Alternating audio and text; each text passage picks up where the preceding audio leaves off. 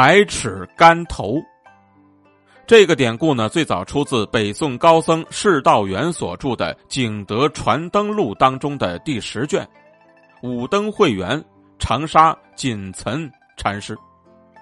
话说北宋时期呢，在长沙地区出现了一位名叫景岑的高僧，他的法号叫做招贤大师。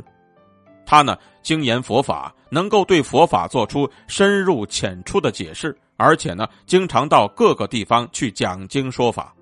有一天呢，招贤大师应邀就来到一座佛寺的法堂上讲经，很多僧人也都慕名前来听讲。招贤大师呢讲的深入浅出，极为动听，听的人呢也深受感染。招贤大师讲经完毕之后呢，有一名僧人有些地方不是很明白，就站起来向招贤大师请教。招贤大师也是有问必答，两个人谈论的非常融洽。